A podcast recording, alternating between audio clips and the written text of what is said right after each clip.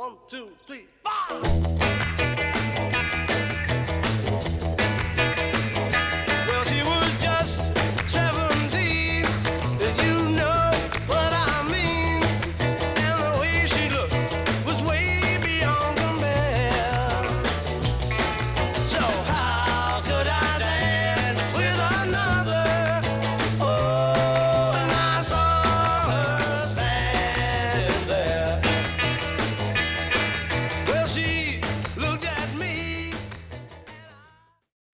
Nosotros hemos perdido, hemos perdido el tiempo tratando de sacar dinero, este, promocionando el OnlyFans de Chris, cuando el, el OnlyFans que debemos promocionar es el del marangón mayor de Luis Raúl García Rovena, ¿verdad?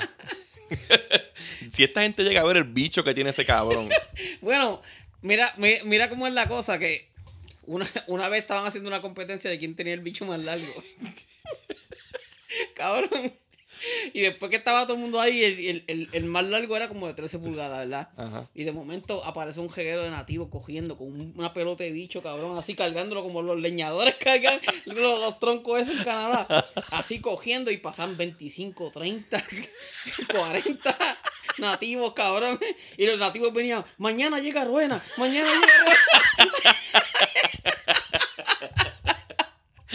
Saludos, esto es otro episodio de Acorde y Rima. Porque no tenemos más nada que hacer en la vida más que joder. Ando con el boli. Este, yo soy el J y disculpen por, haber- por haber empezado este episodio así, pero fue una idea que quizás nos puede dejar mucho dinero y, y no la quería desperdiciar. Este, hoy tenemos el 60 aniversario de Please Please Me de los Beatles o de los Beatles como tal, porque este es el primer disco de ellos. Eh, es el disco favorito de, Luis- de Boli, de Luis. Ángel. Y son unos cabrones porque hemos hecho el disco favorito de todo el mundo menos el mío. Pero. Pero eh, es por fecha, ¿verdad? mm, ¿Ha sido no. por fecha o no? El Revolver yo creo que no. Y si lo hacemos por fecha es como que... No es como que siempre yo lo hago como que el 10, el 15. El de Sgt. Pepe fue como que el 17, algo así. Vamos a hacerlo, cabrón. Ah, no, no, no, pero o sea, me refiero a que los que han, los que se han grabado hasta ahora no han sido porque te nació, wow, es que esta vez vamos a grabar sobre tal disco, sino porque No, era- siempre caen como que en la fecha. o sea, pero eh, que, que, los que se han grabado hasta ahora fue porque era este el 60 aniversario. Ujú. Ok, pues. Pero yo creo que el Revolver... El Sgt. Pepper fue como el 58 aniversario, algo así. No fue un Ah. número ah, ok, no fue un número entero así. Pero el Revolver también creo que fue así. Pero no, el, el- el primero que fue el de Abbey Road... No sé. Yo sé que el... Cabrón, y que los pendejos no se pendejas que hacen el Abbey Road primero. El Abbey fue el primero, pero cumplí años en esos días. Y estábamos, cabrón, empezando el podcast. Cabrón, pero queríamos el- hacer el- el- sí, el Abbey Road, el Abbey Road es el, el disco, el disco de los de los De los de los, bochinches. de los, de los fanáticos de los Beatles hipsters. Sí, pero era el disco de los bochinches. Y como para aquel tiempo Pancho y yo estábamos bien empapados de ese bochinche, dijimos, mira, cumpleaños en estos días, vamos a hablar de esa mierda ahí. Este, pues este es el primero. De este vamos a hablar como que de la creación de la música, cabrones. De la música popular. Sí. Este. Sí, porque como, como fue el primer disco, también hay que contar un poquito de, de dónde ellos salieron y toda la Ujú. pendeja. Este, antes que eso, quería, quería invitarlos a Patreon, que es Acorde y Rima. Allí semanalmente se comparten muchas cosas. Este, es- la- hace dos semanas se compartieron tres episodios de noticias. Cabrón, te iba a decir, yo, yo tenía ganas de, de enviarte lo, lo- to- todo- todos los videos de ayer de, del Mastercard Jazz Festival para que lo Vamos, a- no, no, no, sí, hazlo, porque yo quiero hacer un blog. para que hagas un blog de, de eso. Este, y, y tengo, no, que no me senté a escribirlo porque que, sé que iba a ser el, el Pyromania de, de Flepper, pero no lo he hecho porque estaba pendiente a grabar este. Pero que eso lo quiero escribir en casa para. Yo te iba a pedir, te lo iba a pedir obviamente por privado, pero que se joda. Pues yo sé que vas a decir que sí, es una, una, una, ¿cómo se dice? Una exclusiva en el episodio. Tú deberías hacer escrito un, un post de, ya que cabrón, más nadie sabe de videos de rock que tú, de los mejores 10 videos del metal o del rock. Y puedes poner el link de los videos y eso. Yo lo hago, está difícil con cojones porque hay muchos que están bien hijos de puta. Pero, Aparte uno, que sé yo, sigue haciendo par. sí, sí. Porque yo tengo, yo hice uno en Patreon de las 10 portadas más controversiales, creo que se llama, del rock. Pero es parte uno porque hay un montón y quiero Ah, seguir so- haciéndolo. La- eso, ese, eso es otra mierda más. pa- si, es, si es portadas controversiales. Ajá, yo puse la de Scorpion, la de Rolling Stones, hay un montón. Este, también tengo la de la señora rockera, Que hice, ya me toca la parte 2, ya hice la parte 1 que fue Vinnie Vincent. Y quiero seguir porque a mí me gusta escribir, cabrón. Cabrón, una parte, un- una parte uno le pusiste solamente Vinnie Vincent y hay como 50. Por eso son un montón, ¿va? Eso, eso nunca va a parar. Este, pues todas las semanas tenemos de esos cricales, noticias siempre. Este, y mis recomendaciones que son semanales. Esta semana voy a grabar una reseña que es Asas, que es un hip hopper de España.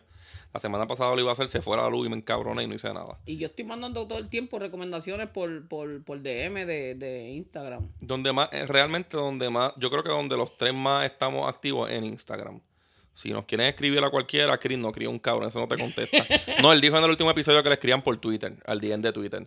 Pero yo creo que Luis Raúl García Rovena, Boli y yo estamos Y- más en Instagram. Ah, en Instagram, pero, pero. Y, y- Panchi no me contesta ni a mí ni por a Chris WhatsApp. le da tiempo de, de, de contestar los DM de, de Twitter en vez- por no estar peleando con la tipa aquella del, del motel. Ah, la del hotel ese de, Sí. del Caribe Hilton, ¿verdad? Que Ah. dijo que era su, su apartamento. este, un saludito a Luis Raúl García Rovena y a Chris. Y a la tipa también. Que la próxima vez que vaya nos invite. Vamos a empezar con esto, que esto va a Dale, estar, esto va a estar largo. Este disco salió el 22 de marzo del 1963. Este, es la primera vez que no, que no lo tiro exactamente en su día porque esta semana hay dos homenajes eh, y el otro es sábado y pues no quería tirar los sábados y mejor lo acomodo uno lunes y otro miércoles o jueves. ustedes están pidiendo una, un, un aniversario de un disco mierda comparado con este. Pero nada, este, vamos a lo que vinimos. Please, please me. Los músicos, no sé ni por qué los voy a mencionar, ¿verdad? Porque todo el mundo se los debe saber. Este, son Paul McCartney en el bajo, voz y a- todos aplauden, todos hacen aplausos. Ajá. Eh, John Lennon, voz, guitarra eléctrica, acústica, armónica, toca mucha armónica. Eh, George Harrison, voz, guitarra eléctrica y acústica. Ringo, voz, batería, tamborín, maraca. George Martin toca piano y celesta. Eh, Andy White toca batería, percusión. Y Norma- Norman Smith, que es el ingeniero. Fun fact, tú sabes que. da- Dale, pa. Ajá. Este. Norman Smith, Andy White. de- e- e- ellos no salen a los créditos del disco, ¿verdad que no? Mm, Andy White sale en la única que le hizo, que es Love Me Do. Ok. Este. Pero Norman Smith no. George Martin sí tiene que salir. Eh, y esa fue, esa, esa fue la única vez que los créditos aparecen McCartney y Leonard. Eh, McCartney y Lennon. Más que en este disco. Ajá, más que en ese disco. En los demás es Lennon McCartney. Yo, yo pienso que después le pusieron Lennon McCartney por, Orden alfabético. Yo siempre hago las cosas así. Sí, no, no, yo, yo, alguien tiene que haber dicho como que cabrón, le pusieron por McCartney primero y por orden alfabético. Yo bien, bien difícil, si voy a poner nuestros apellidos, pongo Marcano y González después. Que ahí siempre pongo por orden alfabético. Huele bicherías quizás mías o qué sé yo. Total. ¿quién carajo sabe que yo soy González? Es- Ujú. De hecho, tampoco yo no sé quién carajo sabe que tú eres Marcano. To- y de Ahora hecho, lo saben. Ni, ni tu nombre, cabrón, es como que todo el mundo es J, más, más nada, cabrón. Ah, no, te llamas J de verdad. este, nada, como todos saben, este es el primer álbum de los Beatles. Luego del éxito que tuvieron con sus singles Please Please Me y Love Me Do. Este disco tiene. En este disco, 8 canciones de 14 fueron escritas por Lennon McCartney. Las otras eran covers. Eh, Para esa época se hacía mucho eso. Hoy Sí. día mucha gente piensa que, que los Beatles empezaron con tocando demasiados covers. Realmente no, al revés.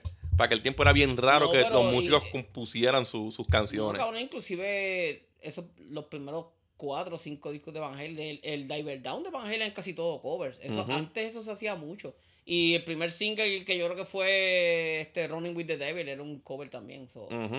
No, y si no eran covers, eran canciones que te componía otra persona.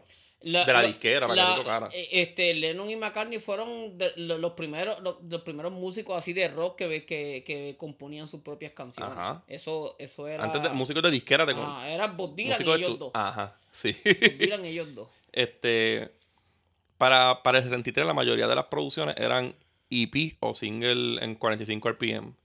Eh, los Beatles, o mejor dicho, John y Paul desde el primer día empezaron rompiendo la curva y sacaron un disco de más de 10 temas, cabrón, 14 canciones en 1963.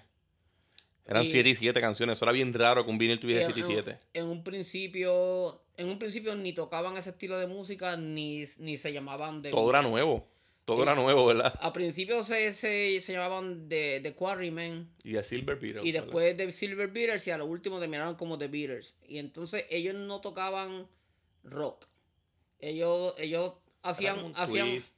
Hacían una música porque en esa época no tal cosa, no existía tal cosa como que el rock que ellos tocaron después, qué sé yo, este había, había mucho easy listening que era lo que lo que salía en los charts y cuando George Martin llega porque primero primero antes de estar George Harrison estaba Ellos eran unos mamones del Elvis Presley. Ajá, pero antes de George, de George Harrison estaba eh, Stuart, Stuart Scatman, algo así que se llamaba el tipo. Y el baterista no era Ringo. Era Pete Best. Ajá, era Pete Best. Y después cuando George Martin lo, lo, lo escucha, este ellos, ellos le, le enseñaron la canción Please Please Me. Y no la- le gustó, ¿verdad? y no, no, no, no le gustó porque la canción era como suave. Y él este, hizo que, que, que, que cambiaran a Pete Best y, y ahí fue que llegó Ringo, la cambi- le cambiaron la música a, a hacer un más upbeat. Y la empezaron a regar bien cabrón por todas las emisoras de radio y ahí fue que la canción explotó bien cabrón. Eh, ellos demostraron esa versatilidad desde el día uno. Aquí encuentra rock and roll agresivo, baladas, moody songs, covers, de todo. Hasta medio psicodélica porque la de Estoy Funny It's So Funny tiene como que ese viaje ajá, oscurito. bien, bien oscurito ahí. Eh, en Estados Unidos el disco tuvo su release el 10 de enero del 64, casi un año completo después, por VJ Label. Ese disco está difícil de conseguir con cojones, eh, con el nombre Introducing the Beatles. En, en CD salió en el 87 en Estados Sí. Unidos. Eh, pero nosotros no íbamos a esperar esa fecha, so lo tiramos en el 63. Este, en Estados Unidos no tenía Please Please Me ni Ask Me Why, so es una mierda, cabrón. Eh, el CD salió por primera vez en el 26 de febrero del 87, como tú dijiste ahorita, junto a With the Beatles. Sacaron ahí Hard Day's Night, Beatles for Sale. Los primeros cuatro salieron ese mismo día. Pues ya esa época había. po- Porque. El, ya estaban rotos. y el Please Please Ya había muerto John Lennon. el, y el Please Please Me y el, y el With the Beatles salieron este el mismo año. O sea, así que esperen en noviembre el, El- el With the Beatles. With the Beatles. Que en Estados Unidos se llamaba el Meet the Beatles. Eh, aunque todos piensan que junto al release empezó la Beatlemanía, se equivocan. El disco comenzó a tener éxito como a los seis meses después de haber, de haber salido. Y vendieron 250 mil copias. Se treparon al top 1 de casi todas las Please, listas. Please Please Me llegó a ser el, el, el primer single en, en Inglaterra y el primer single de rock en Inglaterra, porque pasa, como dije, ya pasa época no, no había es- eso. Ujú. So, esa canción fue, hizo historia, que fue la primera canción de rock que fue número uno en Inglaterra. Ya sabrán que, tras que tienen obviamente la fanaticada de Cristo, tenían un montón de personas que lo odiaban porque son una revolución. Es como en todo tipo de música, hasta en la más mierda. Al que pegue con cojones de cantazo va a haber una esquina que va a decir, no, no, eso está mal, eso, eso no eso es una porquería. Bueno, yo sé que, que este Stewie y, y Pete Best tienen que, tienen que estar cagándose en la hostia, cabrón. sí, en cabrón. tienen que estar cagándose en la hostia porque pasaron desde de, de, haber, de haber podido ser famosos. por a- poco hijo de puta, cabrón. Lo más, lo más cabrón. Yo siempre he dicho que si, si Pete Best no se ha suicidado, nadie tiene el derecho de hacerlo, Sí, cabrón. Tú- yo no sé si, si tú has visto, hay un, hay un, hay un crossover de, de James Harden bien famoso, que el tipo sale disparado en Boston. Sale, disparado hasta casi debajo del canasto. Y él pega como que a, a mover los Ajá. hombros bien guillú y tira la bola y se va de panty, cabrón. Ese es Pete Best. Ese fue Pete Best, cabrón. Ese fue Pete Best. La jodienda es que Pete Best era el lindo de la banda. Pues, pero lo cambiaron porque ellos querían un baterista de verdad y, y- y Ujú. ahí fue que, que trajeron a Ringo. El álbum, el álbum como tal vino a entrar a los charts el 6 de abril del 63 y por ahí estuvieron por 70 semanas. Este, tocaron el puesto número uno en mayo 11 y lo mantuvieron por 30 semanas Y cuando perdieron el, puesto- el puesto número uno, lo, perdi- lo perdieron con, ellos mismos. Con ellos mismos. Con un disco que le vamos a decir en noviembre. Ah, Exacto. Eh, mano, su primer disco y con casi nada de promo. Esto se llama revolucionar la música por tus propios cojones, sin depender de más nadie. Porque yo me imagino que ellos fueron al estudio, llevaron covers y de momento dijeron, ah, no, esta es mía. ¿Qué? Sí, se llama Seventeen, porque antes de Hard, Hard Night se llama, que diga, a esos Her Standing There se llamaba Seventeen. Eso parecía una canción viejísima ya. O sea, eso parecía Twisted Shout, así más o menos. Tú vienes con eso, cabrón, para abrir el disco. Esto se jodió. Esto yo imagino que fue, y, es verdad que es una falta de respeto lo que voy a comparar, pero imagino que fue lo que vio la disquera cuando escuchó Smell Spirit. En el 93, que saliera eso de cantazo, es como que, a puñeta, cabrón. Esto No, tiene y- que abrir el disco. Y se pueden, se- aquí se pueden dar par de, par de ejemplos. Se pueden dar par de ejemplos porque ha- han habido otras bandas, cabrón, como cuando Van Halen llegó, la misma mierda, o sea, Sí. Metallica, el bofetón de Metallica. sí, sí, Metallica. Este, la producción está a cargo de George Martin para Parlophone, que es una subsidiaria de EMI Records. Es la menos que tiene, no, no tiene mucha esperanza en ellos. Le dieron, la- le dieron los Beatles a. eh, vamos a ver qué hacen estos cabrones. Parlophone se encontraba en medio de hacer un cambio de logo y las primeras copias de este disco salieron con el sello en el, vi- del vinilo en negro y dorado. Y es rarísimo, de pero una cosa casi im- imposible. Y cuestan Nada, nada. Tú Sí. no vas a tener ese dinero nunca. cinco veces el bicho de Rowena, cuestan. Yo no pensaba que tanto. Cuestan las escrituras de la casa de todos nosotros. Eh, el Fresh Press de Please Please Me es lo más raro que tienen los Beatles en cuestión de, de vinil. Yo estaba, yo estaba escuchando un, un tipo que se especializa en, en colecciones de vinil. Y hay uno. Hay uno de. de hay uno de, de los Beatles, no me acuerdo cuál fue. Pero hay uno que solamente se hicieron cuatro copias nada más. Que fueron las cuatro copias para los músicos de la banda. Ajá. Y. Y, y el Paul McCartney vendió el del cabrón. Ah, si no lo O sea, tiene. por ahí hay alguien que tiene ese cabrón Sí. disco. Y, es, y eran test pressing, no eran. Ajá. Pero ¿sabes cuánto tiene que haberlo vendido? Si lo vendió. Tacho, pero como quiera, ese cabrón no le hacen falta los chavos. El que lo tiene ahora mismo es el que tiene que estar pensando como que ya. El- yo- ¿Qué es más importante? ¿Que tenga una copia bien rara o que se la haya vendido por McCartney? o que es la copia de Paul McCartney. Que sea la copia por McCartney, cabrón. Que, que, que para colmo, la numeración era 001, 002, 003, 004. Y por McCartney lo más seguro era el 1. Si no era el 1, era el 2. Ajá. Eh, la grabación fue en EMI Studios. Se grabó desde el 11 de septiembre del 62, que fueron los singles, al 20 de febrero del 63. Esto se grabó eh, en un recording machine de dos tracks nada más. Por ende, son bien pocos los overdubs que se podían hacer y los arreglos que se pudieron crear. Se grabó el disco entero en 9 horas y 45 minutos. Cabrón, y yo me puse a chequear. A ellos le pagaron 400 libras por, por el disco, por la grabación. Eh, yo hice los cálculos. Hoy día sería, esos 400 libras, hoy día serían 15 mil libras. Y a cada uno le tocaban 7.5 libras por cada 3 horas, cabrón. So, traducido a, dólares americanos, ahora mismo, a ellos le pagaron 285 dólares y un menudeo por cada tres horas. Por joder ese día ahí, cabrón. Por cada tres horas y si vamos a ver, a- ahora mismo 280 y pico de pesos en, en Inglaterra no dan para tres carajos. y en la historia, que es lo que están por- haciendo. pero, que, pero como fueron por cada tres horas, pues ponte que hayan sido como, como casi 700 Ajá. pesos. en Pero acuérdate también que para esa época el poder adquisitivo del, del dinero era mucho más. Este. En, en este, si no me equivoco, se grababa un- en, un, en un track la instrumento y en el otro track las voces.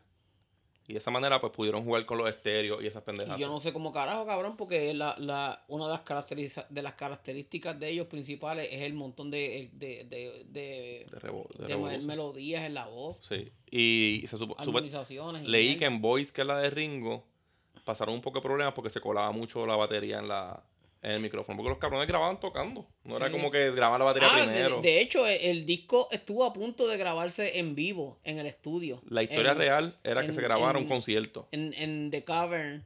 Ajá, de Y, Cavern Club. y al último no, no. A este no le gustó el acústico. A Josh Martin no le gustó el acústico de Cavern Club, que es donde ellos hicieron sus primeros shows, que todo el mundo lo ha visto, que es como un techo así medio redondo.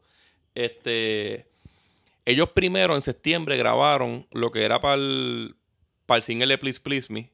Grabaron las dos canciones y para el single de Los Me Too grabaron esas dos canciones. Las otras 10 las grabaron en febrero 11, que fue el día, yo le digo, el día del maratón, cabrón. Cabrón, y- Estuvieron, ellos alquilaron para por la mañana y para, para, para por la tarde y, terminaron alquilando hasta por, por la noche. Y la, la carátula, al principio, eh, hablando de gente que, que debe estar cagándose en la hostia. Ujú. Al principio de la carátula la- y la foto iba a ser este frente a, a la casa de los insectos en el zoológico de Londres. Es perfecto. The Beatles con insectos Exacto, atrás. y el cabrón no de este en- encargado del, del zoológico. No quiso prestar el lugar no para eso. quiso. Entonces lo, lo- la foto la sacaron en el, el balcón de, de EMI Records. Y cuando EMI se mudó de ese edificio para otro, se llevaron ese balcón, cabrón. Sí, y ellos, ellos vuelven a hacer la foto. Este, si no me equivoco, 10 años después.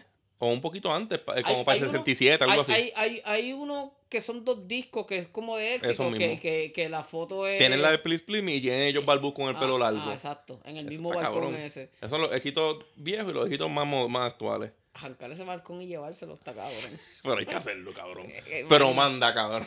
Cabrón. Este, es- eso es lo que te iba a decir. Lo otro era que el nombre primero que tenían de idea lo dio por McCartney y era eh, Of the Beatles Track. Se llamaba el, el disco. Qué bueno que no se lo pusieron porque está Sí. bastante pendejo. No, Please Please Me tampoco suena como que wow, pero... Ajá. Pero también escogieron como que la canción que tiene el doble sentido sexual. Pero Of the Beatles Track terminó siendo la banda que hizo George Martin de canciones de los Beatles en música sinfónica. Sí, Eh, ese cabrón, ese cabrón, es- este, de hecho, había alguien, no me acuerdo quién fue, en verdad, este, que, que trajo como que esa influencia de música clásica a la banda, pero no me acuerdo, no, para mí ¿Él? no fue él. Sí, él. Él fue. Sí, claro. Eh, la portada termina siendo Angus McBean, que como tú dijiste, en los Squares de Emmy en Manchester, London. Vamos a empezar ya con las canciones. Se joda. La primera es I Saw Her Standing There.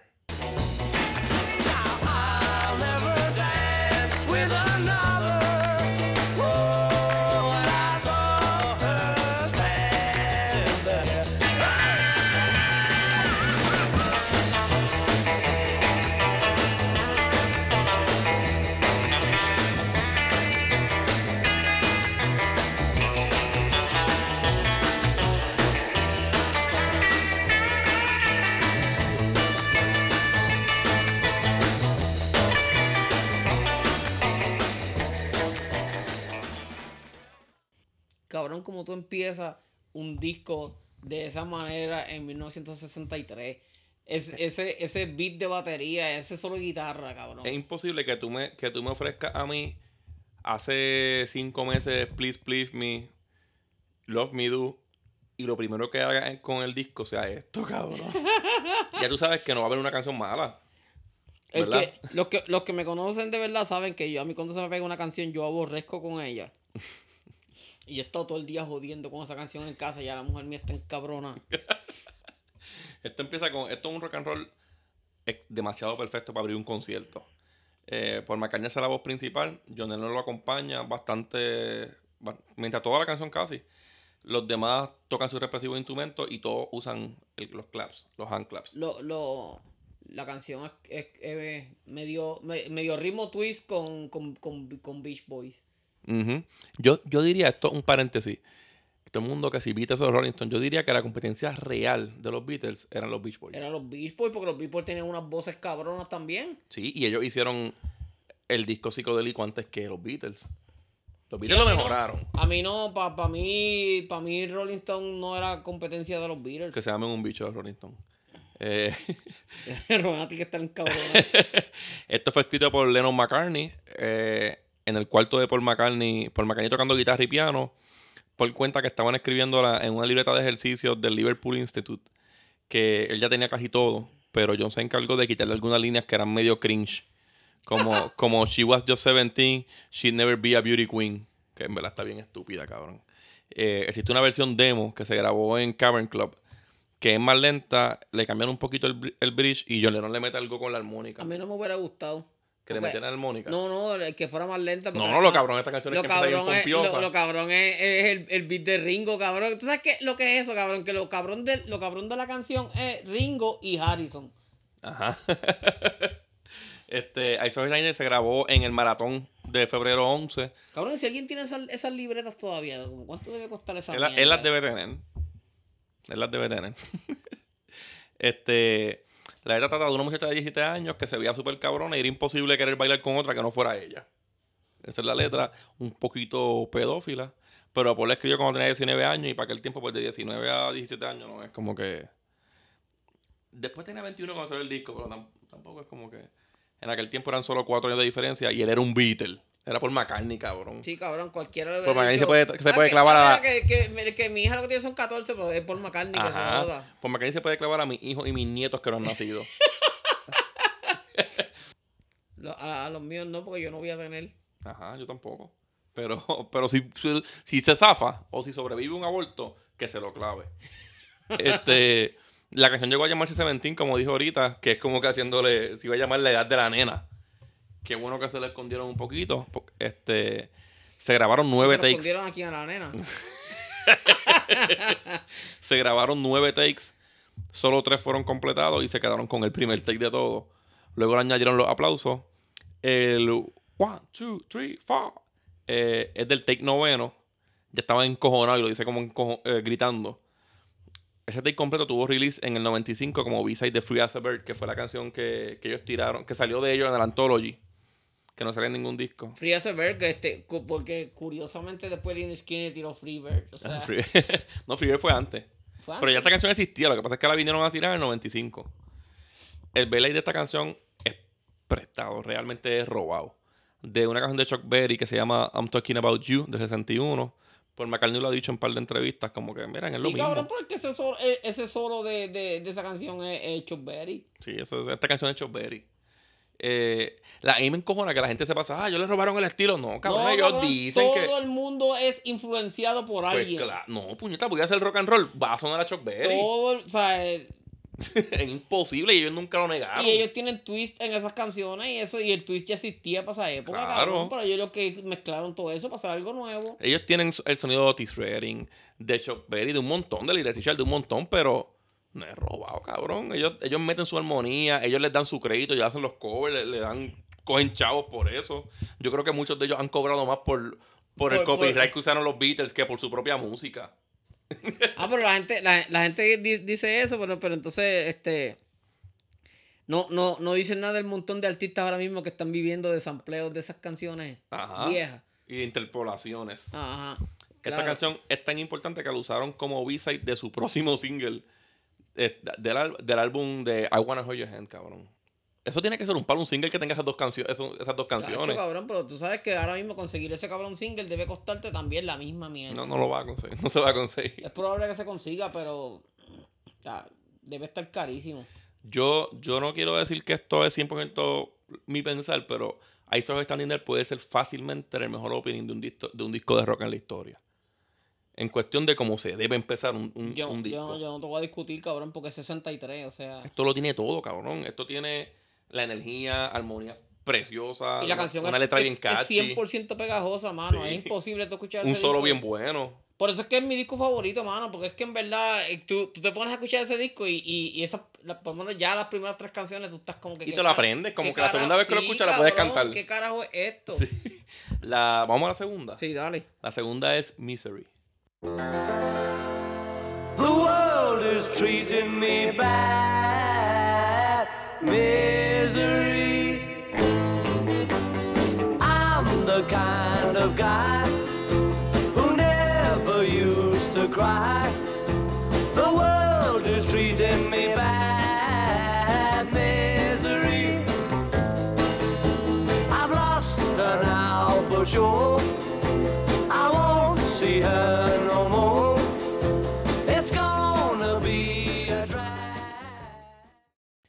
Inventaron el- la música emo en el 63 y, y lo- los chamaquitos pensando que eso fue cosa del 2000. De Hot Topic. Ah, de Hot Topic. Ellos inventaron Hot Topic en esta canción. Eh, inventaron Hot Topic en el 63 cuando todavía no existía Hot Topic.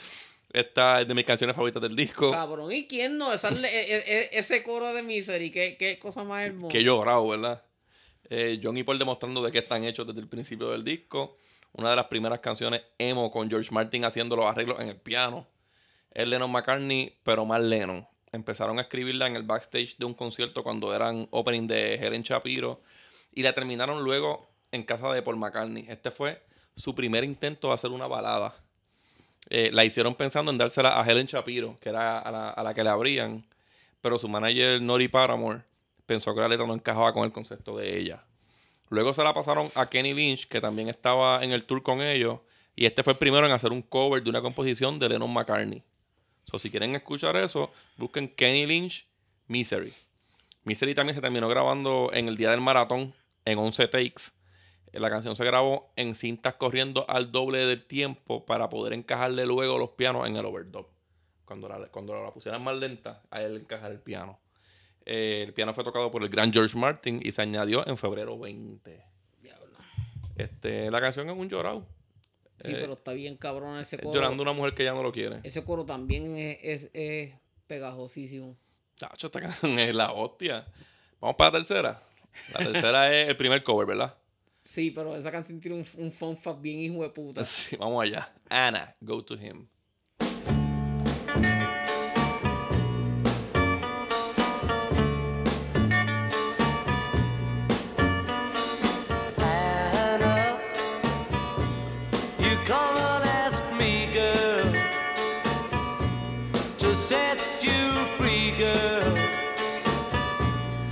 Say he loves you more than me, so I will set you free. Go with him.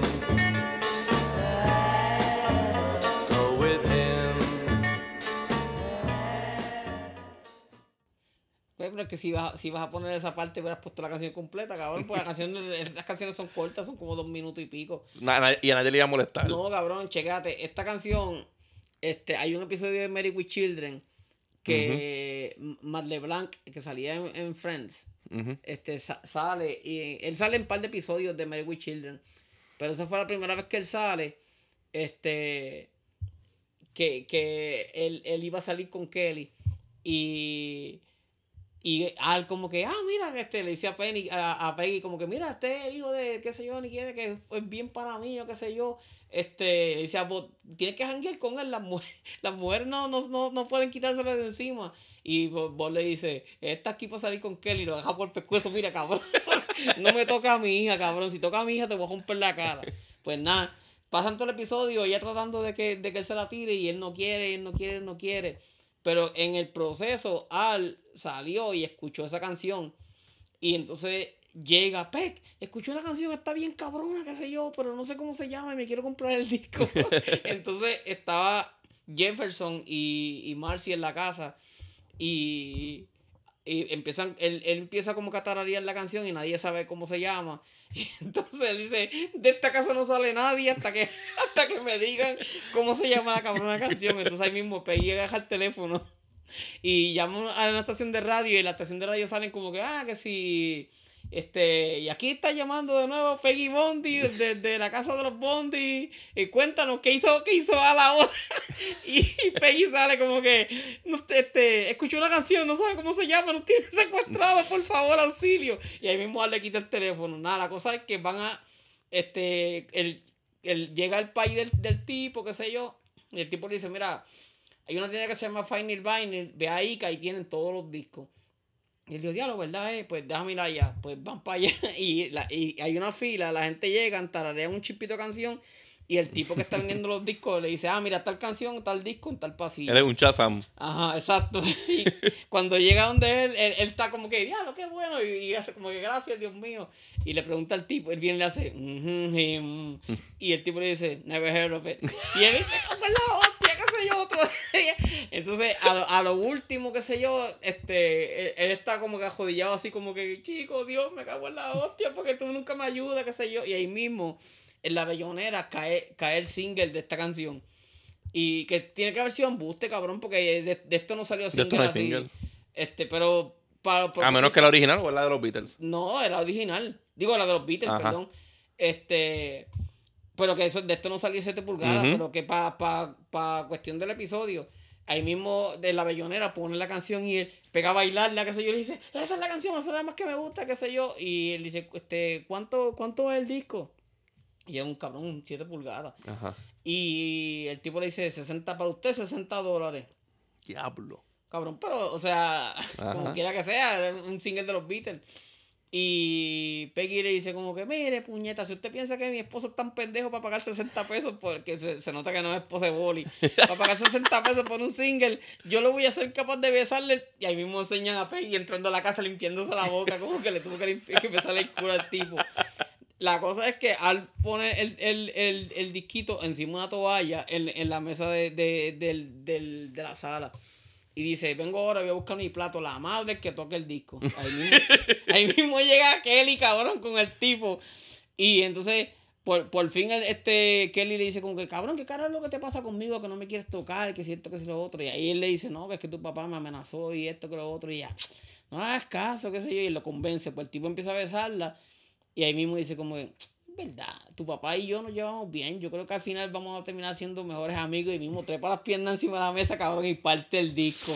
Porque antes eso, antes el vinil era de acetato, no era de Se rompían de nada. Se rompían de nada. Y, y puso, puso la, la pierna, cabrón, y partió el disco. Y cuando cuando Al sube del, del sótano, cabrón. Con el tocadisco. El con el- disco, el disco partido, cabrón. Pude haber puesto un cantito de eso aquí. Sí, mano. De- fíjate, si me hubieras dicho, yo, yo, yo, yo, te hubiera grabado el audio. Esto, esto es un cover de Arthur Alexander. La voz principal la lleva John Lennon. eh, George y Paul hacen los coros. También se grabó el día del maratón el febrero 11. Se grabó en tres takes y el tercero fue el escogido. A diferencia del solo de teclado de Floyd Kramer en la original, aquí George hace un solito de guitarra. Bastante bueno. Lo más curioso es lo cabrona que la canta John Lennon. En mi opinión, mucho mejor que Arthur Alexander. Y ese día tenía resfriado. Este, no habíamos dicho eso todavía, ¿verdad? Ah, John Lennon este todavía. día está bien jodido. Y más- ya mismo vamos a seguir hablándole de, de su enfermedad. Él tenía un, un resfriado y estaba tratando de, de curárselo con Halls, cabrón. Tenía con- laringitis, cabrón. Ajá. Y se lo quería curar con pastillitas así como Halls. Este, la letra es llorando una tipa que él ama, pero ella consiguió a alguien más, alguien que la ama más. Me tripea que al final dice Anna, just one more thing, girl, eh, you give me back your ring to me and I will set you free. Go with him. Como que dame la sortija y después te arrancas para el carajo, para allá, jodida puta. Y le quedó bien. Este, este, esto es primer cover del disco y primer palo de cover, ¿verdad? Sí, sí, sí, cabrón, la canción está. A ellos les quedó, para mí a ellos les quedó mejorito. Sí, vamos a. Así vamos a reseñar los covers. ¿Le quedó mejor que el Sí, original quedó- o no? Le quedó mejor que el original. La próxima es Chains. a chain. Well, I can't break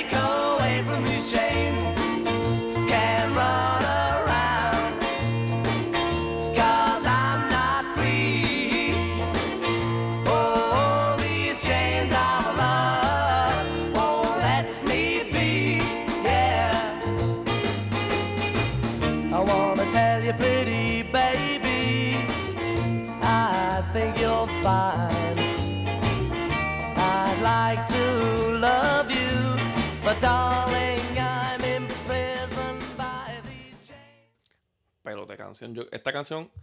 Es la, esta canción yo a mí se yo creo que se me había olvidado que también la canta George Harrison. Y esto es el segundo cover del disco. También se grabó el día del maratón de febrero 11. La versión original es escrita por Carol King y Jerry Goffin para The Cookies. En esta canción puedes escuchar a Paul, John y George, George Harrison armonizando casi completa la canción. Pero es el primer track como tal de Harrison cantando para los Beatles. La letra habla de cómo las cadenas del amor no lo dejan estar con otra persona que le gusta. Eh, desde el 62, el rock promoviendo las relaciones poliamorosas. el cover me gusta más que el original también, pero ambas son muy buenas. Se grabó en cuatro takes y se terminaron quedando con el primero. Yo no he escuchado la de The Cookies. ¿no? Eh, nunca entendí la idea de, de Lennon meterle una melodía en, en armónica al principio y nunca más en toda la canción. La canción empieza Yo- y se escucha cabrón. Es que eso es, eso, eso, eso es un signature de los Beatles, la, la armónica. De John Lennon, sobre todo. Este, en verdad la canción está muy ejeputa. Pero vamos para la próxima, que esto es otro cover más. Se llama Boys.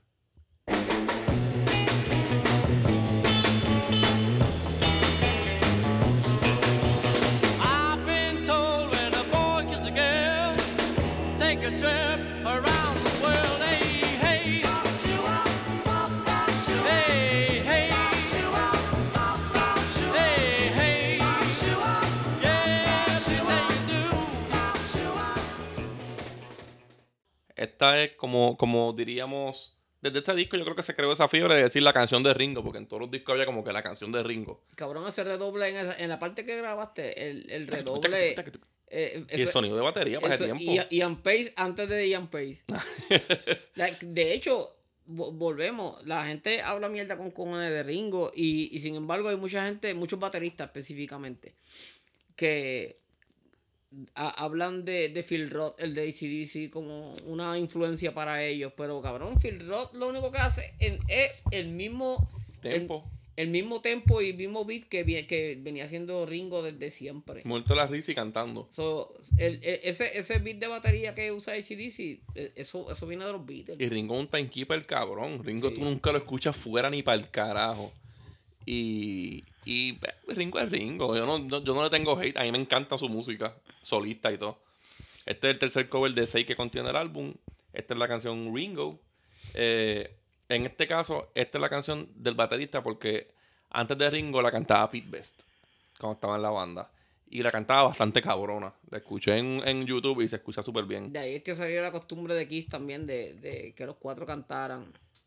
Sí. El que sea fanático de Kiss y no le gustan los Beatles es como que ya lo cabrón, qué rascabicho. Si tú dices eres fanático de Kiss y no te gusta y dices que no te gustan los Beatles, este, lo- los mismos músicos de Kiss te van a mandar para el carajo. Ajá, porque- no nos escuche. Porque, exacto, porque, porque yo he visto mil veces a Gene Simmons diciendo cuando nosotros empezamos a grabar, nosotros queríamos hacer heavy metal Beatles, no existía. Nosotros queríamos hacer música como los Beatles, pero heavy metal. Para mí la verdadera evolución en cuestión de músico y composición fue Kiss. No van en la misma línea, no tienen nada que ver, pero son cuatro cabrones que cantan, componen, este, cambiaron con el tiempo su estilo, Y fue- les salió siempre bien. Y fue porque eran, eran fanáticos de los Beatles Eh, y ajá. querían em- emular eso. Las armonías de voz. Exacto. Este, Ringo también la cantaba en su primera banda, que era Rory Storms and the Hurricanes, que creo que tengo un episodio para Patreon de eso. Esto es un cover de Shirelles, este, de The Shirelles. Son cuatro morenitas ellas. Eh, un grupito muy bueno, pero la versión de los Beatles es mucho mejor, en mi opinión, qué sé yo, porque esta canción pompea, ¿verdad? También. Sí, sí. Ringo le da demasiado carisma y eso es lo que te iba a decir de él. Pueden ser mejores bateristas para aquel tiempo, pero macho, la carisma de Ringo era otra cosa. No, para esa época no habían otros bateristas así, este, en esa, a ese nivel. Y esto se grabó en un solo take. O sea, estos cabroncitos tenían el plan de hacer un de que se grabara el primer disco fuera un disco en vivo. Que eran de Cavern Club, no se pudo. Van al estudio, George Martin le dijo, ¿qué ustedes piensan grabar? Y ellos dijeron, pues nuestro set de en vivo.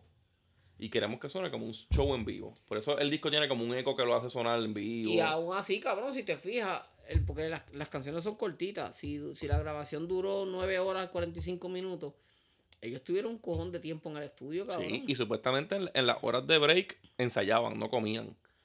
Y el disco empieza, one, two, three, fuck, un show. Y esta canción es un show, esta canción es un performance.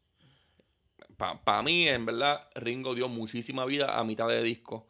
Aunque la letra habla de niños y niñas besándose. Este, y Ringo no le cambió la letra a Girls. Pues yo te estaba diciendo de eso, mira, cuando yo era chiquito, yo, yo no, yo notaba que. Porque él dice, I talk about boys. eso pero cuando, cuando yo era chiquito, yo, yo noté que en un par de canciones de, de música de trío, especialmente de, de Lili y el Gran Trío, este eh, eran, era mujer cantando, pero cantaban desde el punto de vista de un hombre a una mujer. Y yo le decía a abuela como que decía, ¿por qué si ella es mujer está cantando una canción a otra mujer? Porque yo, para ese tiempo, ¿qué carajo sabía ¿Por yo? qué está pidiendo chocha? Ay, yo, porque qué carajo, yo, no, yo qué carajo sabía yo cuando era chiquito, yo tenía, qué sé yo, Ajá. cuatro o cinco años, ¿cómo carajo yo iba a saber que existía el homosexualismo ni esa mierda? Y ella me decía como que, que para ese tiempo este, todas las canciones se escribían desde ese punto de vista y que si tú ibas a cantar y eras mujer, pues tenías que cantarla así. Y lo más seguro, así pasó con esto, porque como la original es de mujeres cantando, No, la- no, la- no le cambió. pues no le cambió, no le cambió eso. Pero pues en, en el 63 los Beatles inventaron el ella también. Ajá, ajá. Ellos son los padres de todo, cabrón. Este yo perreo sola del Sí, 63. pero solo 63. Este, by the way, este es uno de los dos covers que los Beatles le hacen a The Shirelles en este disco. El otro me gusta mucho más aún. Bien cabrón. Eh, la que viene ahora es original y se llama Ask Me Why.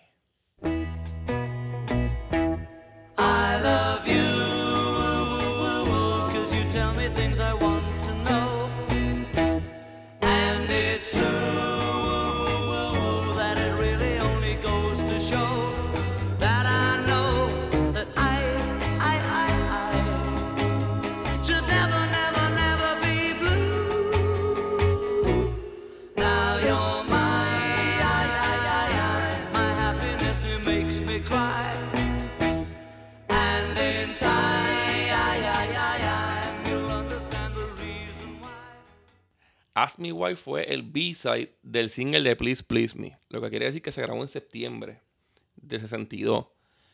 Y lo más raro es que siendo el B-side de Please Please Me, pero en el disco queda encima de Please Please Me. Que son de las dos canciones que vamos a hablar así corrido. Esto es John Lennon otra vez poniéndonos a mamar. Esto es acreditado a Lennon McCartney. Pero a mí me gusta más esta que Please Please Me. A mí me gusta más esta que el, que el, que el single como tal. Ajá. Este. De hecho, para mí, Please Please Me no es como que la canción que para mí debió haber sido explotado la, la, la, No. la fiebre de los Beatles. No. Yo entiendo que los Me Do, pero o sea, I Saw Standing hubiera sido el otro single mío. Ahí hay, aquí hay, hay, ahí hay como cuatro o cinco canciones que pudieron haber sido el palo bien cabrón. Pero ese es el hook cuando se, se pegaron un número uno con Please Please Me. Yo me imagino que cuando la gente compró Hacho, el lo que tenemos aquí al lado. Cuando la gente compró en el disco, como que ¿qué carajo, es esto cabrón. Sí. Este, Paul dice que la idea fue completamente de John y él solo puso un poquito. Eso es bien raro porque los dos se pasan diciendo, no, esa canción yo me acuerdo haberla hecha completa. Este, musicalmente se siente la influencia de Smokey Robinson and the Miracles con cojones. Esto es de ese, de ese estilito de música que ellos tienen ese mismo tempo. Eh, como la mayoría de sus down tempo en los primeros discos. El 6 de junio del 62 eh, se grabaron un crical de takes en Abbey Road y a la gente de Mi Record no les gustaron y rompieron los masters. Luego el 26 de noviembre pues sacaron estos 6 takes. La letra va de un tipo extremadamente enamorado que hasta llora de amor que siente por ella. Qué pato. Yo diría que está en mi top 5 del disco. Mi, la próxima canción se llama Please Please Me, que es el single. Vamos allá.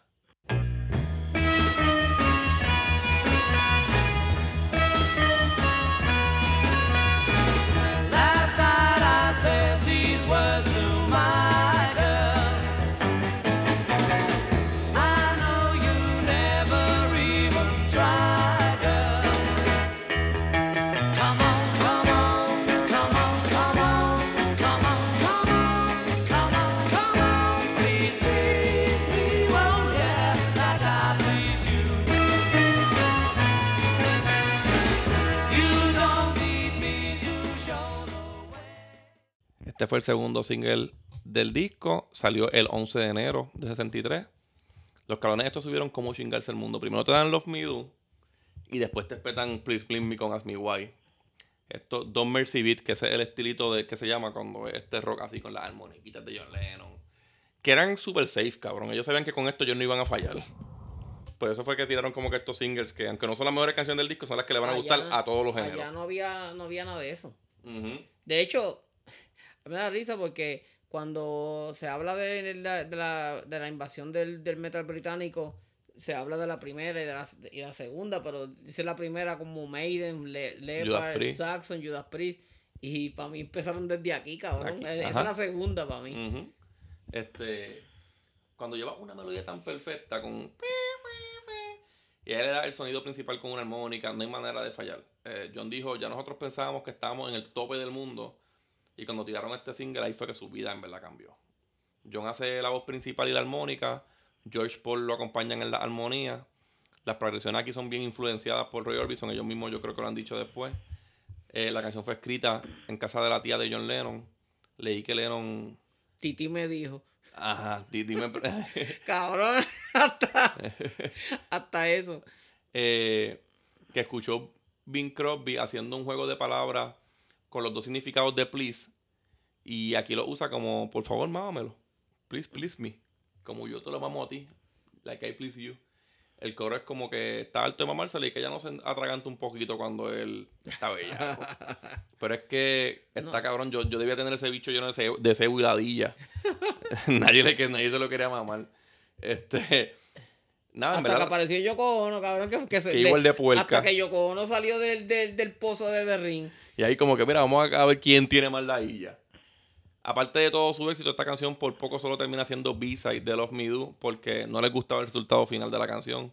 Esta fue la que George Martin decía como que ponganla más rápida. Cabrón, y fue la canción que, que, que llegó número uno, la primera que llegó número uno.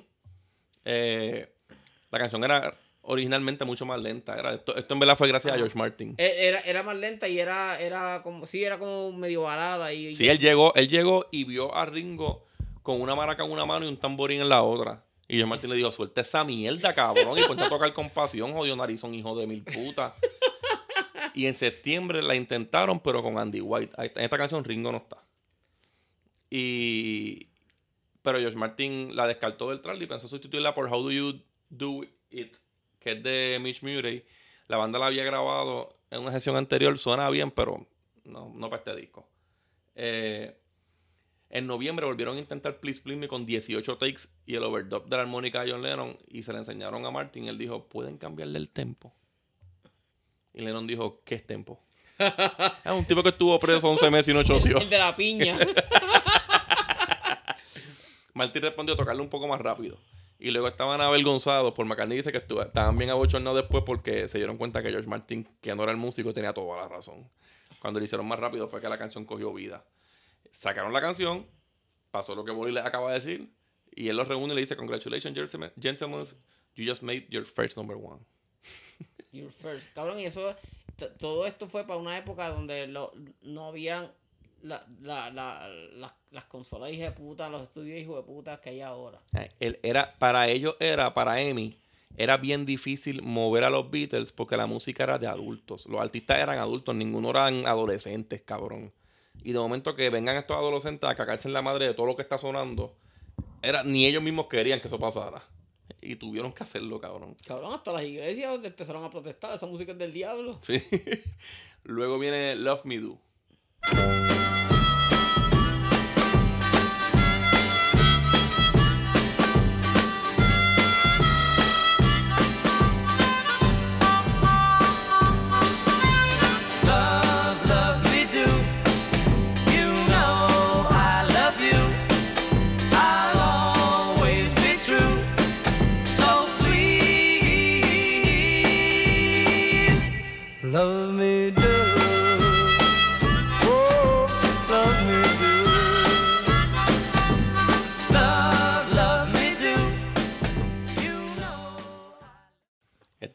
primer single de, de los Beatles.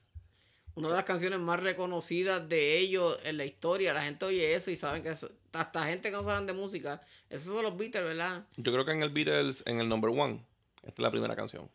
Y la armónica la toca Wally ahí. Nacho, sí, está bien incordio con la puta bien armónica. bien- y bien duro, se oye bien duro, bien cabrón. El B-side de este single fue P.S. I Love You, que en el disco es la que va después también. Eh, a mí también me gusta más el B-side de aquí que, la, que la, el single regular. Cabrón, y, eso, y, salió eh, lo que después fue el día de mi cumpleaños, pero ocho años antes. En el 6-2. En este track es donde único no toca Ringo Starr y Standy White. En la primera, él llegó a grabar la primera versión, pero terminó termina grabando la Ringo. En Los Midus, sí, Andy White. Ringo grabó el single. Eh, si hablas de los temas más importantes de los Beatles, aunque no te guste, porque hay muchas personas, como te dije ahorita, hay muchas personas que yo conozco y me dicen, ¿pero qué carajo te gusta? Y piensan que los Beatles son los Midus siempre. Y me dicen, es que yo odio los Midus y yo pero pichar ese disco. Pero eso es como, como, como cualquier otra banda que tú la mencionas y la gente te menciona los éxitos, porque lo único que han escuchado de ellos es son esas canciones. Pero los Beatles como tal, lo que hicieron, por ejemplo, los Beatles del Robertson no tienen nada que ver con los Midu. No, yo sé, cabrón. los Beatles del sé. Revolver no tienen nada que ver Yo con sé, eso. pero me estás diciendo a mí, cabrón, pero la gente... No saben eso, piensan que los Midu fueron los 10 cabrón, discos. Y si le mencionan los Beatles, te van a mencionar la Road primero, pues ellos no saben de más nada. Ujú. Eh, a mí los Midu me gusta. A mí también. Yo creo que también la escuché tantas veces cuando era chiquito con mi tío quemando este puto disco. Que es imposible que diga que no, porque yo la canto y me la sé completa. Me Beatles com- no es, no, no es como que top 3 de- del disco para mí, pero Para mí, no para mí no es top 100 de los Beatles. pero es buena. Pero es buena. Sí. Esto es un Mercy Beat como, como Please Please Me. Es clásico en Inglaterra, donde los tres llevan armonías vocales y la línea melódica es llevada por una armónica. La canción fue compuesta por Lennon McCartney en el 58. Lennon dijo que es casi completa de Paul McCartney y que la hizo a sus 16 años más o menos. Cabrón. Y es la canción más importante, de los- así más reconocible de los Beatles. Ajá, ese y Sancho. En los principios de la banda, que fueron en Hamburg, tocaban covers y Los Midú fue su primer tema original, como que vamos a sorprender con esto. La primera vez que la grabaron fue para la audición de Emmy y Pete Best fue el batero. Esta canción la tienen grabada con los tres bateristas. Ringo dice que le encabronó llegar en septiembre listo para grabar y como estaba tarde, George Martin ya tenía a Andy White. y les dijo que, la- que le iban a grabar con un batero profesional para avanzar. Qué clase de cabrón, ¿verdad? Eso era apoyándolo, era apoyándolo, ¿verdad? Como que, pues, cabrón, ponte para lo tuyo. No seguro. Luego viene P.S. I Love You. As I write this letter, send my love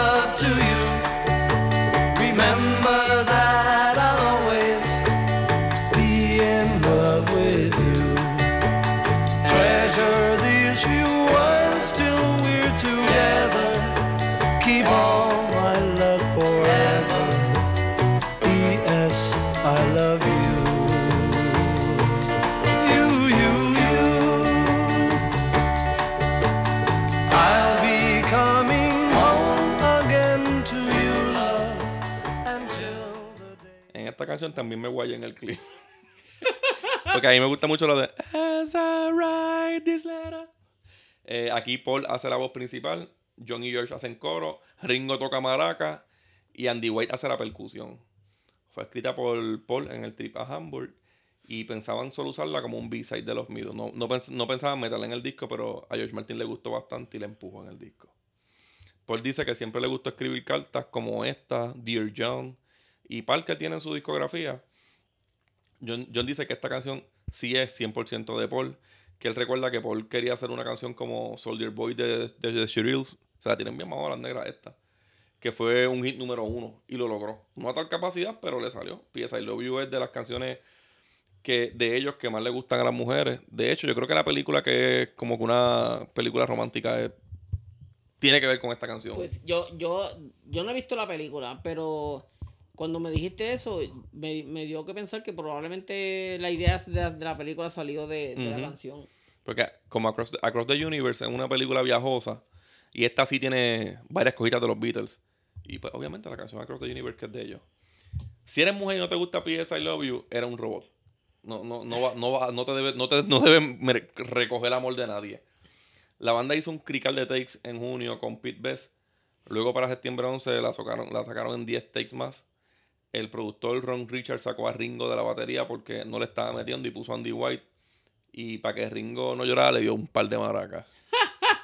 Cógeme las maracas, cabrón. Ringo era como Jason Newsted de aquí. Oh, Dios, cabrones. La próxima es Baby It's You. Cause baby, it's you. Sha la la la la la la. Baby, it's you. Sha la la should hear what they say about you. Cheat, cheat. Sha la la la la. They say, they say you never, never, never, ever been true. Cheat, cheat. Oh, it doesn't matter what they say. I know I'm gonna love you any old way. What can I do? And it's true.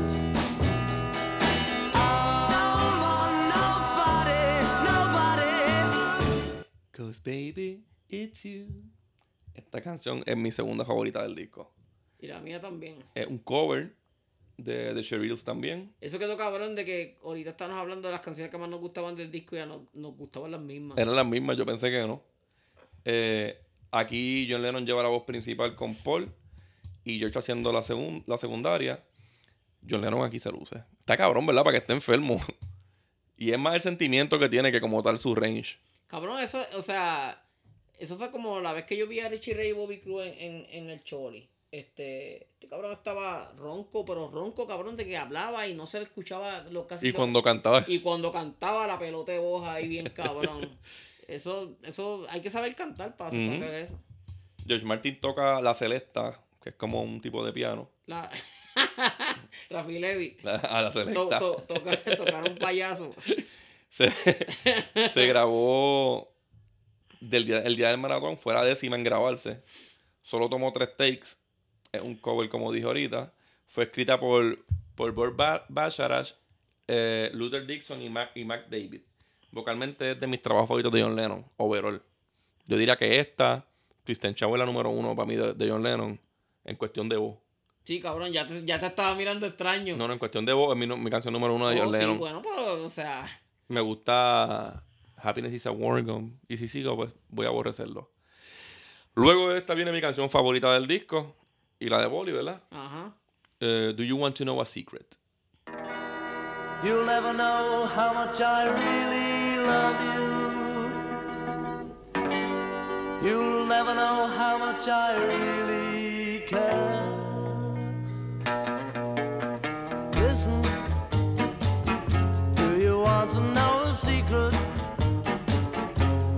promise not to tell? Whoa, whoa, closer. Let me whisper in your ear. Say the words you long to hear. I'm in love with you. Ooh. Esta como tal es la primera canción de George Harrison cantando en los Beatles, una canción de los Beatles. Y fue escrita por Lennon McCartney. John contó que esto solo lo escribió en su apartamento junto a Cynthia Lennon, un apartamento que era de Brian Epstein, que usaba de matadero de puta, y se lo dejó a los recién casados. Eh, John se, se inspiró en el soundtrack de Snow White, de los Blancanieves y los Siete Enanitos, de la canción I'm Wishing One Song. Es más o menos, dice, Want to know a secret, promise not to tell, you are standing by a wishing well. Esto es como, como el cuarto este donde grabamos aquí. El matadero de Jota. Los Beatles le dieron el tema a Billy J. Kramer and the Dakotas, otro grupo de Brian Epstein. Lennon dice que grabó el demo en el baño de una barra de Hamburg y al final del demo sale dándole a la cadena. Cabrón, Eh. esa canción completa de principio a fin es la hostia. Desde la primera vez que tú la escuchas, tú dices, ¿qué carajo es esto, mano? Y el timidito de la banda. Y ya, y ya, y ya para ya pa esa, porque la canción es como a las 7 o las 8 por ahí, Esta es la 10, yo creo. la 10. Pues, mira, y, y tú piensas, diablo, ya van un cojón de canciones bien cabronas y de momento te, esa, esa canción te da una bofeta. estoy estoy habla- a- a- grabando y habla- Esta es la este, 11. Pues mira, este, eh, estoy grabando y, y hablando con, con Rubena por, Ustedes tienen unos por amores. Instagram. ¿Qué, cabrón? Eh, esta fue la cuarta en grabarse en febrero 11, junto a las otra nueve, otras nueve. La letra es como una declaración de amor, que el secreto que le tiene es que está enamorado de ella. Pero una canción romántica bien cabrona. Qué patería. Sí, Sí. la canción está cabrona, pero es una patería. Luego viene, El secreto es que te lo quiero hundir. ajá, en otra, en una palabra bien bonita. Linda, te lo quiero hundir y quiero que te enamores después de eso. Luego viene A Taste of Honey. A taste of honey, tasting much sweeter than wine.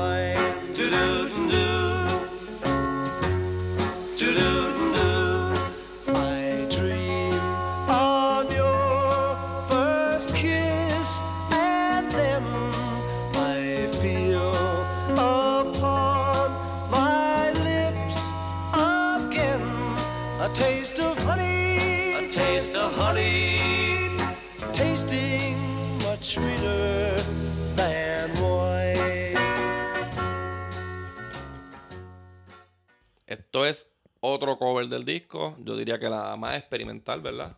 Ajá. Este, Le cambia el ritmo completo al disco porque, cabrón, después de la pelota de canción que acaba de pasar, tú pones esta y le cambia, cambia toda la dirección del, del disco. De la canción, esto no- se va del mood medio happy que Ajá, tiene. no tiene, exacto. Y esta canción es, es, es dif- es bien diferente a todo lo demás que sale en el disco. Está cabrona. Sí, está cabrón. Está bien sí. cabrona y para mí es mejor que el, co- que el original, ¿verdad? Se van a las pescosadas porque es que el cover, el original, el original es bien épica y esta es como que bien oscura. Ujú. Este, esta se escucha hasta satánica y todo este, la de los Beatles. Pero esta canción como tal tiene muchas versiones. Yo creo que la primera como tal es instrumental. Muchas son instrumentales, pero la primera cantada fue Lenny Welch, que fue la que escuchamos. Y el Este hizo. Aquí la voz principal y la armonía son de Paul. Esta, aquí se agarra por el bicho y la canta completita hasta con los overdubs. Esta es de los mejores moods del álbum. Es algo diferente.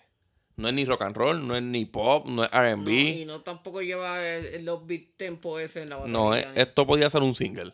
O o sea, un single, no un B-side de un single. Ajá. Está cabrona, pero trancamos por el lado. Y son 14 canciones, pudieron haberla quitado también y no afectaba tampoco el disco. Ah, Está cabrona esa canción. está cabrona.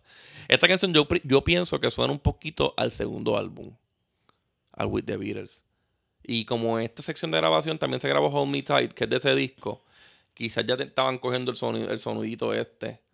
Eh, primero lo usó para un, fue para un soundtrack de Shellac Delaney, el, co- eh, un cover de Rick Marlowe, una versión mucho más soul que la de los Beatles. Eh, en verdad tiene un cojonal de covers. Por la quiso hacer en el mood de Bésame Mucho. Esa fue como que el- la idea de él. Que, que fue el mismo que usó para Tilde Vacío. Y eso, eso sí que es una preciosura canción. Esta era de las canciones que más sonaron en The Cavern. Me imagino que eso tocado en vivo. Tiene que escucharse bellaco, cabrón. Ahora los conciertos de.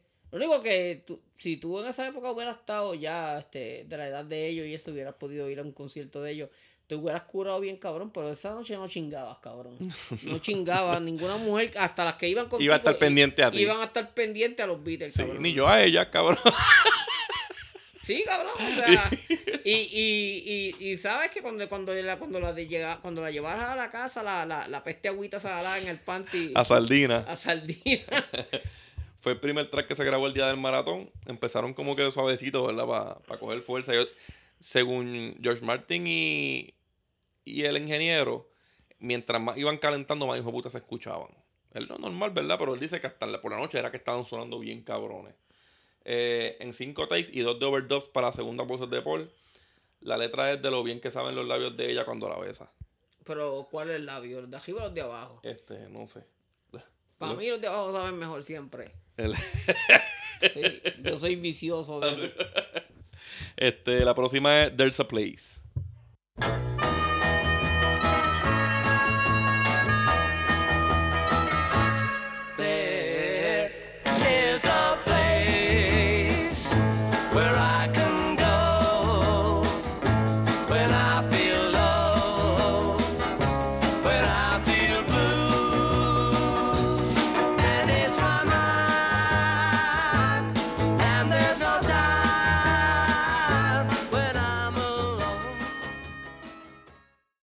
Mira, esa armónica está desafinada.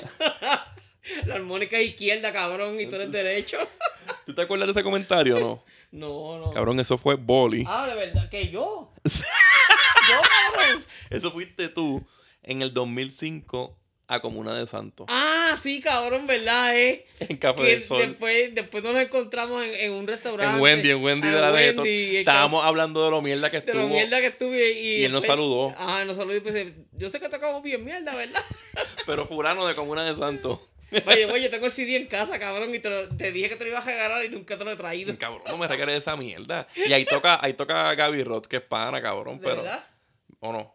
Y qué sé yo, cabrón. Bueno, yo lo- aquel día estaba tocando guitarra Gaby Roth. Y Gaby Roth tocaba- estaba comiendo culo. Yo no sé quién es él. Fontane. cabrón. Ah, Fontane. Sí. Él era el guitarrista de ellos, Sí, ¿verdad? cabrón, pero yo, sí, es verdad, pero Sí. yo no, yo no sabía que se llamaba así. Bueno, ese es el nombre que él usa. Sí, cabrón, pero sé que tú, tú eres el que lo conoce, yo no.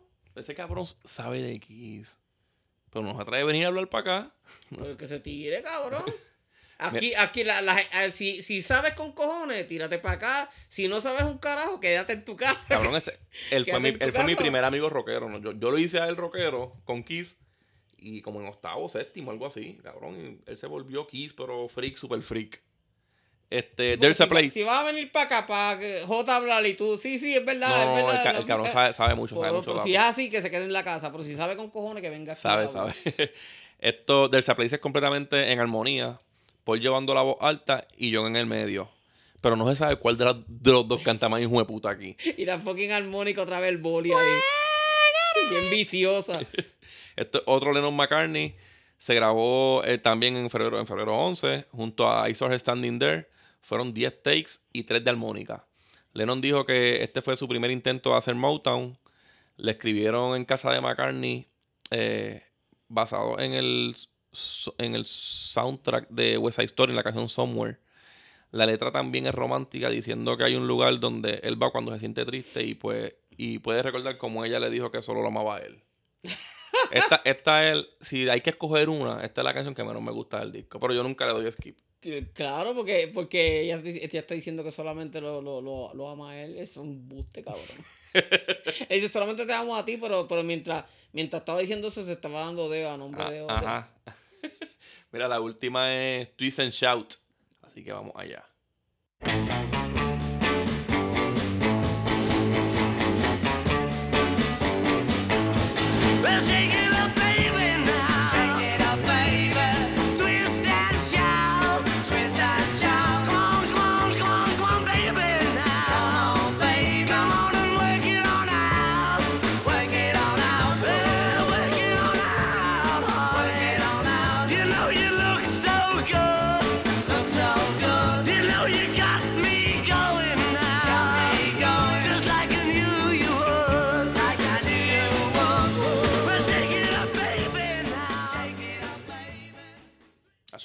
Sabes que, que hay un. Antes de que hablemos de Twist and Shout como tal, tú sabes que se, cuando grabaron Oh Darling, Ajá. este, John Lennon, el cabrón, estaba molesto porque Paul McCartney no se la dio a él. O sea, Paul McCartney la hizo y él quería que se la diera a él. Porque él dice que Paul McCartney tuvo 10 takes tratando de cantarla como él quería. Y todos sabían que a John Lennon le salía esa voz más fácil, que era este estilo así. Ajá. Y puede que tenga razón, pero como le quedó a Paul McCartney, no le iba a quedar a John Lennon. Yo entiendo que la voz ronca de aquí, eso está a otro mejor- nivel. Porque nosotros no, no hemos escuchado las dos versiones. A ver. Pero Darlene tiene tonos bien altos que John Lennon no alcanza. Yo sé que él, él iba a murar y iba a hacer otra cosa y le iba a quedar Pero- bien. Lo que pasa es que pasa, para esa época los tonos altos de John Lennon eran metal, cabrón. Ajá, eran gritos falsetos. Esos gritos de Twist and es metal. Son encojonados. Sí, por eso. Sí, y esta canción es súper happy. Y esa canción es, es, de nuevo este otra de las canciones que la gente, tú le mencionas Beatles, ah, esos son los que cantan. eh, Esta, Twist and Shout es el rock and roll all night de, de, de los Beatles. Y a Bueno Your Hand debe ser el Cherry Al Loud. Ajá, exacto. Eh, personalmente, pues yo pienso que esta canción es un himno del rock Claro, overall, cabrón, ¿verdad? claro, y, y del twist. Y del twist. Esto es, cabrón, esto es que no se sepa esta canción, como que es solo. Tú tienes que haber escuchado esta canción casi lo mismo que Happy Birthday. Sí, cabrón, y es, y es pa- la canción para cerrar el disco. Tú sabes que esta canción. Ajá, es la perfecta. Si, si I Saw Standing fue la perfecta para abrir, esta es la perfecta para Y cerrar. esta canción es una canción que eh, si a mí se me hubiera pegado algún día, yo estuviera la gente abojecida porque yo estuviera, yo estuviera cantándole la, la, la letra y gritando Twist and Shout", en, en- en el oído. Y ese, uh, eso es Little Richard. Sí. Esta canción es de Phil Midley y Bert Russell. Fue grabado originalmente. Bill Russell. Después que, tras que ganó 11 sortijas, también escribió esa canción. Ajá. En el 61 para The Notes. Esta canción al otro año la hizo The Isley Brothers. Que está bien puta Y a, a ellos es que los Beatles le hacen el cover, a la, a la de Isley Brothers. Esta canción se hizo un montón de covers de ella antes que los Beatles y después de los Beatles nadie tuvo los cojones, cabrón. o se la hacían como un cover a los Beatles. Como mucha gente piensa que esta canción es de ellos. Sí, sí, este. to- todos los covers de ellos, la gente va a pensar que son canciones originales Ah. de ellos. Ellos grabaron en ese sentido una versión para BBC eh, un- y un talent spot, pero se perdió. So, la primera grabación fue el día del maratón de grabaciones. Fue la última en grabarse, que eso es lo que íbamos a explicar. Pues John Lennon estaba enfermo, tenía, la tenía un resfriado, no tenía voz casi. Laringitis. Ah, laringitis. Y George Martin dijo desde un principio, Twisted Shout va a ser la última porque si la cantamos al principio, Se va a joder la voz. se queda sin voz para el resto de, de la grabación. La dejaron para el final. Creo que fue la mejor idea porque ya estaba ronco y se escucha como. A lo mejor esta canción no era para que se cantara ronco, ¿verdad? Porque es una canción happy. Pero ya esa voz ronco es la que es la voz que. Ajá. Esta canción es buena por esa voz. Y. Qué bueno, cabrón. Él dice que después estuvo semanas sin poder. sin tener voz. Y que. Pero ya habían, sol- ya habían soltado la bomba, ya que carajo. Y cada vez que tragaba era como sandpaper. Eso estaba bien jodido. Era- él dice, es casi igual de malo que mamarle la chocha a Yoko Ono. Cabrón, hay que tener, hay que tener estómago para mamarle la chocha a Yoko Ono. Y, y después para colmo, tú sabes que la tenía que tener pelúa, pero un mazo de pelo que, el mazo de pelo que tenía el tipo del bicho en, en, en American History X, pero, pero el doble ella. en la fea ese y en la ese... fea esa, cabrón. Es- La, la, la, la que parece, parece una tabla de surfing con, con pelo arriba y pelo abajo. Eh, esto se grabó después de las 10, que ya era la hora en que el estudio cerraba. Pero George Martin necesitaba un buen ending y siempre la tuvo en mente. Eh, o, o sea, hace rato podían tener un disco hecho, hace rato. Pero cabrón, esta era la manera de cerrar. Sí, pues 14 canciones, imagínate. George Martin o Rick Rubin. Ay, vete para el carajo. No, eso no se contesta hoy. Yo Cabrón, y este Josh Martin, este Rick Rubin tenía ¿cuánto? 23 años cuando grabó este Rain in Blood. Sí, cabrón. Vete pa'l Eso carajo. está muy difícil, Vete ¿verdad? al carajo, vete al carajo, o sea. Y todavía son las mejores baterías que suenan. los Beatles- exacto, los Beatles son más famosos, cabrón, pero este Rain es un, un- una bandera en el trash. Sí, cabrón, pero George Martin y Paul McCartney hicieron el Sgt. Pepper. Sí, pero, pero, pero este, ahora mismo los verdaderos fans recuerdan la- todo lo que hizo él con los Beatles, pero tú preguntas por ahí a todo, todo el mundo, fucking Slayer. Na- nadie, nadie sabe. La gente que son fanáticos de Slayer no son fanáticos de los Beatles, No, cabrón. no lo son. Más Claro que que- nosotros y, y- Ajá. y- y es porque somos nosotros, pero no son fanáticos de los Beatles. No, tienen, no tienen que ver, no tienen que ver. No. Este, John terminó sin nada de voz. eh, se fueron dos takes. En dos takes, cabrón, se hizo esto. Y, Lon partió- y John partió. La, la jodienda fue que, que cogieron el primer take, se pudo haber ido del primer take. Y lo usaron usando al control room como si fuera el público para el hype. Y así mismo se escucha la canción, ¿verdad? Se escucha que están bien pompeados con gente alrededor. John dice que pasó un, las pasó fea en esa, en esa grabación. Yo no sé si, yo no sé si esta o Los Me Do, tiene que haber sido cualquiera de las dos. Yo creo que fue la de Los Me Do. En, hay un episodio de los Picapiedra que salen este una sa- salen salen ah, eh, obviamente los Picapiedras salen salieron mucho, yo creo que salieron los Rolling Stones también. Este, no, no, obviamente no decían los Rolling Stones ni los Beatles, Ajá. sino le ponían un nombre de acuerdo a, a la serie. Pero pa- para mí, que cuando estaban los horizonos que se mudaron para el lado de la casa, este los horizonos odiaban a los Beatles y, y, eh, hay mu- salen, salen ellos disfrazados en muchas partes, mucha gente disfrazada tocando los Midú, creo que era. Ajá. Este, para que ellos se, se, se encojonaran de que, ah, este sitio está inf- este, infestado de, de ellos y, y se fueran. Pero en, lo- en los picapiedras salen, salen tocando los Midú, cabrón. O sea. Mira este, este disco del 1 al 10. cabrón. Aquí no hay rating que valga, cabrón. Si dices algo menos de 10, estás fallándole a, a- tus principios, cabrón. Y es mi disco de los Beatles favorito. Yo sé que mucha gente va a decir como que, cabrón, ¿cómo puede ser? Pues es mi favorito, cabrón. Son mis El mío no es el tuyo, cabrón. Yo hago lo que me saque los cojones, yo que saque los cojones ti. Exacto, a mí, yo, yo escucho que a mí me gusta que me saque los cojones. Tú escuchas que te saque los cojones. Pues, yo, yo no puedo decir. Mira, mi disco favorito no es el mejor. Mi disco favorito es el Robert Soul. Y yo entiendo que el Sgt. Pepper es el mejor disco de los Beatles y de la historia. Pero el Robert Soul es el mío. El que me pone bellaca. en verdad, todos me ponen bellaca. Yo soy bien puta con ellos. Sí, pero a mí me gusta este bien, cabrón. Este. Mira, ¿dónde te pueden seguir? Instagram. En Instagram, el Bolimán21. Ahí está también en, en mi bio está el, el canal de mío de, de YouTube. A mí, Hotax en Twitter, Acorde y Rima en Twitter y Facebook, Acorde Rima en Instagram, que estamos activos ahí. Ahí Yo todos los días subo como que, recomiendo como que dice, comparto música en el story. Este, Yo casi no pongo stories, pero me puedes preguntar lo que tú quieras por DM. Yo contesto siempre. y ahí, ahí tú le dices el precio de, de Rowena. Ajá, de, de los OnlyFans de Rowena. Este, nada, Patreon, Acorde y Rima, nos fuimos.